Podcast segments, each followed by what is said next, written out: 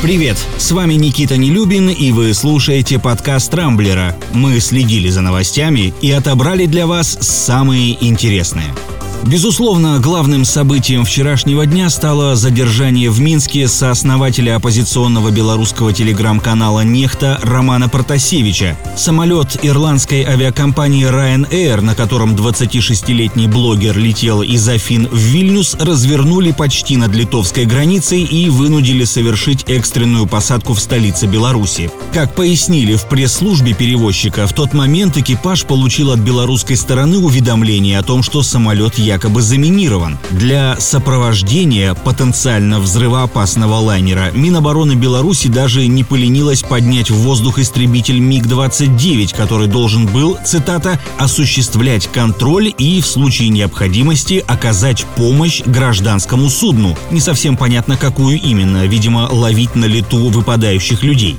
На взлетной полосе лайнер встречали спасатели и саперы, но никакой бомбы, естественно, обнаружено не было. А вот оппозиционеры Оппозиционера среди пассажиров тут же нашли и задержали. Перед этим Протасевич сказал, что в Беларуси ему грозит смертная казнь, хотя за организацию массовых беспорядков и возбуждение социальной вражды к представителям власти, а именно такие обвинения Следственный комитет ранее предъявил создателям нехты, высшая мера вроде как не предусмотрена. Однако, учитывая злопамятность Лукашенко и то, сколько нервов ему потрепали оппозиционные журналисты, можно быть уверенным, жизни Протасевича безусловно угрожает опасность. Мировые европейские лидеры уже назвали действия Лукашенко государственным терроризмом и готовятся ввести экстренные и жесткие санкции, а также требуют международного расследования инцидента и немедленного освобождения журналиста. Но белорусский диктатор, как известно, уже давно наплевал на все международные права с крыши своего дворца независимости, поэтому вряд ли имеет смысл рассчитывать на то, что он выполнит требования властей Евросоюза.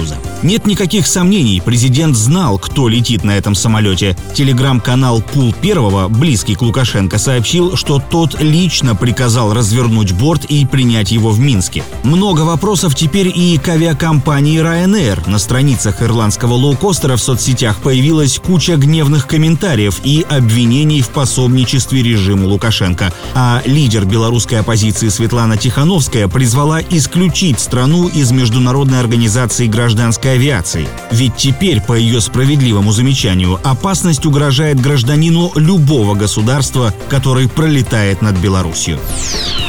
На фоне этой истории все остальные инфоповоды, конечно, померкли, но кое-что заметное все-таки было. Например, Дмитрию Медведеву пришлось объясняться за свои же слова по поводу обязательной вакцинации от коронавируса. Это было вполне ожидаемо, ведь заявление зампреда Совета Безопасности успело навести много шороху. Медведев пояснил, что хоть вакцинация в нашей стране и носит добровольный характер, в некоторых случаях, например, при большой общественной опасности, государство вводит обязательную вакцинацию, однако для этого требуется отдельное законодательное постановление властей. То есть никаких конкретных предложений сам он вроде как не выдвигал.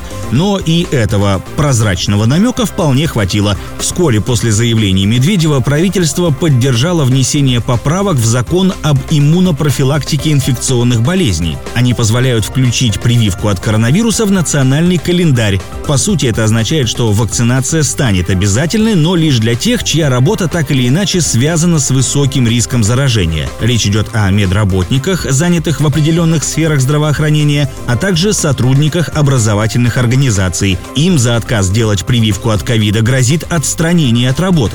Станет ли вакцинация обязательной для остальных россиян, пока неизвестно. Полагаю, в этом вопросе правительство будет опираться на статистику, но пока что ни о каком снижении заболеваемости и смертности нет и речи. По этим показателям Россия в последние два месяца не демонстрирует, к сожалению, никаких положительных сдвигов. Если так пойдет и дальше, вполне возможно, что прививка от коронавируса действительно может стать обязательной для всех категорий граждан. Но оно, безусловно, и к лучшему.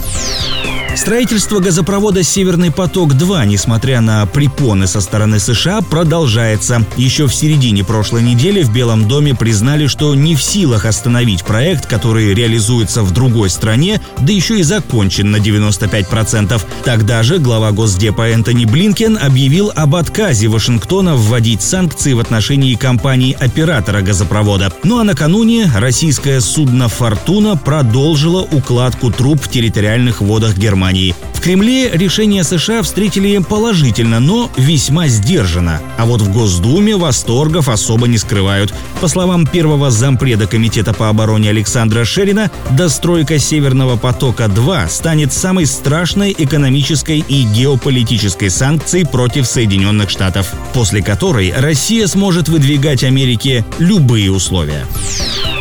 Ну и, разумеется, пару слов про Евровидение. Представлявшая Россию певица Манижа заняла девятое место. Результат вполне достойный, ведь букмекеры прочили ей только пятнадцатую строчку. Больше всего удивило зрительское голосование. Например, по 4 балла Маниже поставили жители Украины, Грузии и Литвы, стран, с которыми у России более чем напряженные отношения. Так что, можно сказать, в нынешнем году Евровидение получилось больше про музыку, чем про политику. Яркий феминистический политический посыл Манижи в Европе, безусловно, оценили, несмотря на острые внешнеполитические разногласия. Но без скандала, увы, не обошлось. В нем оказался замешан Давид Дамиано, лидер итальянской группы Maneskin, которая, собственно, и стала победителем конкурса. Во время прямого эфира камера запечатлела, как музыкант наклонился близко над столом и сделал резкое короткое движение головой в сторону. Многие зрители решили, что Дамиано публично нюхнул кокаина. В пользу пользу этой версии говорит и то, как артист разошелся, когда стало известно о победе его группы. Он принялся скакать по сцене, потом улегся на ступеньки и порвал на себе штаны.